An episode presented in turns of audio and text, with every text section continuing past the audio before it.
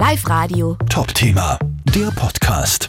Leo, du hast den skurrilsten Diebstahl des Jahres quasi, kann man fast sagen, bislang miterleben müssen. Es ist ein Tiny House gestohlen, also ist ein ganz spezielles Haus. Vielleicht erklärst du uns mal kurz, wie schaut das aus? Es ist durchaus ein, ein Haus, das es nicht alle Tage zum Sehen gibt. Absolut nicht. Das sind Einzelstücke, jedes ist für sich ein Unikat. Die haben äh, auf Bestellung werden die hergestellt, schauen eher aus wie ein Hexenhaus. Ganz, ganz äh, liebe Häuser sind aber voll isoliert, sind komplett zum Wohnen, das heißt mit Heizung ausgestattet, mit Schlafplatz, mit Duschen, mit Klo.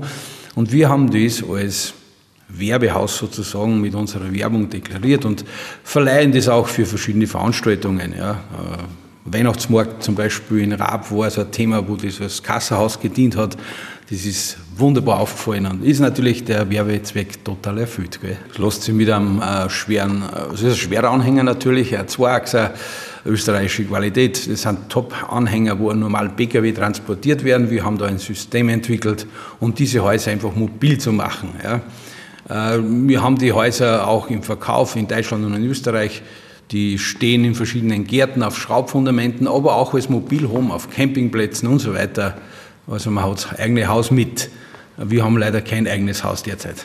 Das war gerade der große Schreck, sage ich mal. Vor ein paar Tagen, sage ich mal, vor allem war das Haus weg. Wie, was hast du da gedacht, bis du hergekommen bist? Das ist ja vor, einem, vor eurem quasi sozusagen Geschäftsgebäude gestanden und auf einmal ist das Haus weg. Wo, wo denkt man sich, was ist jetzt? Ja, entdeckt hat es eigentlich mein Sohn, der Thomas, der ist auch in der Branche, der macht Fertighäuser. Und der ist ja da früher da gewesen und hat gesagt, äh, wo ich gerade mit dem Haus bin, sage ich, warum? Es muss doch da stehen. Nein, es steht nicht da. Ich bin dann erst mittags ins Büro gekommen und dann haben wir das Suchen angefangen natürlich. Die ganzen Kontakte einmal durchgerufen, die was in Frage kommen würden. Ja, äh, wir haben deutsche Geschäftspartner, die sie für Ausstellungen nützen, aber es hat noch nie einer abgeholt, ohne dass ich das weiß, logischerweise. Ja. Dass das jemand stiehlt oder dass das überhaupt äh, wegkommt, weil das so auffällig ist. Wenn du mit dem Haus wo fährst, äh, du kannst dir das nicht irgendwo äh, wie ein Wohnwagen, der was einfach vorbeifährt, sondern da schaut jeder. Das ist so markant und weil kein, kein großes Dachflächen ist, es ist kein großes Fenster, die Tür, es ist alles schief wie in einem Hexenhaus. Also das fällt schon wirklich auf, darum habe ich nie geglaubt, dass das irgendjemand anhängt und damit sich entfernt. Und es war wirklich sozusagen dran, die Wege zur Polizei und so weiter, wir müssen das Haus finden, oder? Genau.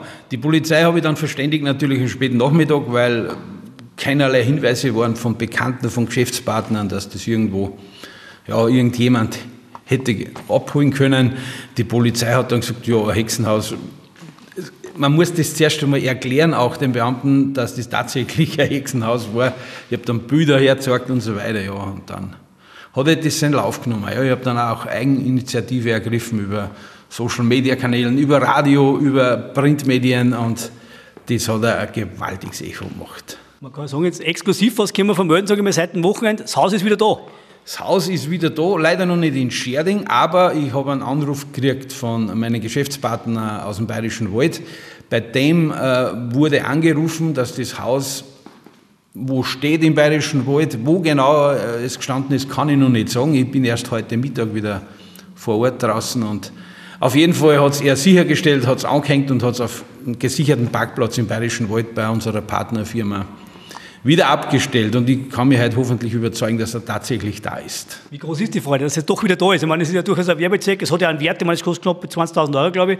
Wie, ja. wie sehr gefreut man sich, dass du wieder da ist jetzt? Ja, absolut. Das, ich habe am Anfang schon gesagt, das sind ja lauter Unikate, das sind ja lauter Einzelstücke, das ist nicht irgendein Serienprodukt und darum äh, ja, ist mir ein, ein Haus schon sehr viel gelingen und bin sehr, sehr glücklich, dass wieder auftaucht ist und vor allem unbeschädigt auftaucht ist, weil äh, ziemlich schwerer Anhänger und für ungeübte Fahrer ist es gar nicht so einfach, mit so einem Ding durch die Gegend zu fahren. Ja, und es ist unbeschädigt, es ist gesichert jetzt wieder und ja, Super, wird jetzt speziell gesichert? Ich meine, es wird wieder abgestellt, sage ich mal, man kann nicht recht viel mehr da, als wie wieder auf dem Parkplatz hinstehen, sage ich mal, stellt man jetzt Kamera sieht, tut man irgendwie, weiß ich nicht, einen, Alarm drauf, oder gibt es da Möglichkeiten überhaupt? Ja, es gibt natürlich Möglichkeiten, ich habe mir das überlegt, ich werde es nicht mehr auf dem Hänger platzieren, sondern ich werde es auf Paletten abstellen vor dem Geschäftsgebäude.